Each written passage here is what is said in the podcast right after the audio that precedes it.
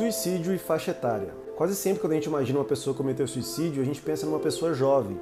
E faz sentido, porque afinal de contas o suicídio é a segunda principal causa de morte entre jovens com 15 a 29 anos de idade. E também porque nas notícias que a gente vê no nosso dia a dia, geralmente são os jovens que estão lá cometendo suicídio. Ou quando não são os jovens, são os adultos. Mas quando a gente vai estudar um pouco mais sobre esse assunto, a gente percebe que não são os jovens que mais se matam, e sim os idosos. Pode parecer meio estranho, né? Porque a gente não está acostumado a ver notícias sobre idosos cometendo suicídio, especialmente porque o método que eles costumam utilizar não são os métodos que os jovens costumam utilizar. Geralmente os idosos cometem suicídio de uma outra forma, que é o que a gente chama de suicídio passivo ou suicídio passivo crônico, alguns autores chamam assim. Onde basicamente, ao invés do sujeito utilizar alguma ferramenta para pôr fim à própria vida, ele para de utilizar uma ferramenta que mantém ele vivo. Como por exemplo, ao invés de eu ir lá e tomar um remédio para me matar, eu paro de tomar o remédio que me mantém vivo. E esse tipo de suicídio é muito mais difícil de detectar, porque afinal de contas a gente acaba imaginando que o idoso esqueceu de tomar o remédio para pressão, ou então ele acabou tomando um pouco mais do que duas doses de insulina que ele devia ter tomado. De modo geral, a gente não percebe tanto esses casos de suicídio entre os idosos, não porque eles não existem, mas porque no geral a gente não sabe observar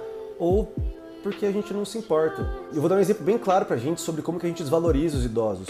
Quando um jovem morre, por exemplo, de uma doença, nossa primeira reação é imaginar o seguinte: nossa, ele tinha uma vida inteira pela frente.